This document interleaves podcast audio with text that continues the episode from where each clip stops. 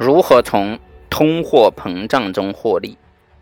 投资者应该清楚的是，对于具有长期发展规律的商业企业来说，有形资产越小，无形资产越大，越是能够抗拒这种通货膨胀的状况。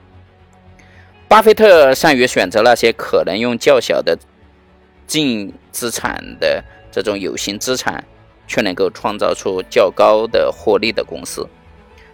正因具备这样的优势，即使受到了通货膨胀的影响，市场上仍允许这种公司拥有较高的本益比。通货膨胀虽然会给许多企业带来伤害，但是那些具备消费独占性的公司却不会受到损害，相反，还能够从中受益。一九八三年，巴菲特在致股东的信中这样写道：“多年以来呀，积累的经验告诉我们。”我们拥有的资源和设备、厂房等这些有形资产的企业，对于抵抗通货膨胀来说是比较有优势的。但是事实上却并非如此。拥有丰富资产的企业往往没有很高的报酬率，有时甚至低的。因通货膨胀引起的这个需要增加的额外投资都不够。更不用说啊，把企业的继续成长和分配盈余分给股东，或者是其他并购的这种新企业了。但是对于部分拥有无形资产多于有形资产的企业来说呢，通货膨胀一旦发生，便会积累出让人吃惊的财富。对于这类公司来说啊，商誉的获利能力大大的增加了。然而，再动用盈余进行大举并购，从通信行业来看，这种现象是很明显的。这样的企业并不需要投入过多的有形资产，企业可以一直处于成长的状态。在通货膨胀来临的时候，商誉就像是天上掉下来的大礼物一样。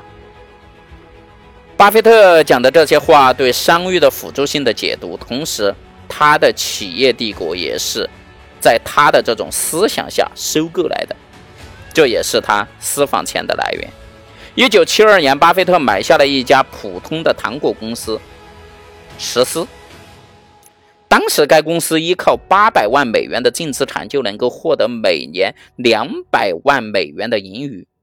但是如果假设另外一家普通的公司同样以每年能够赚得两百万美元的利润来的话，这就必须要靠一千八百万美元的净资产来创造出这个数字。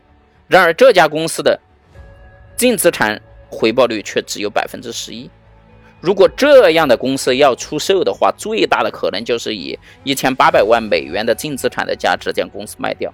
但是，巴菲特做出的决定却是支付了两千五百万美元，去买下了具有同样获利能力的实施。这是为什么呢？巴菲特是将通货膨胀的因素考虑进去了。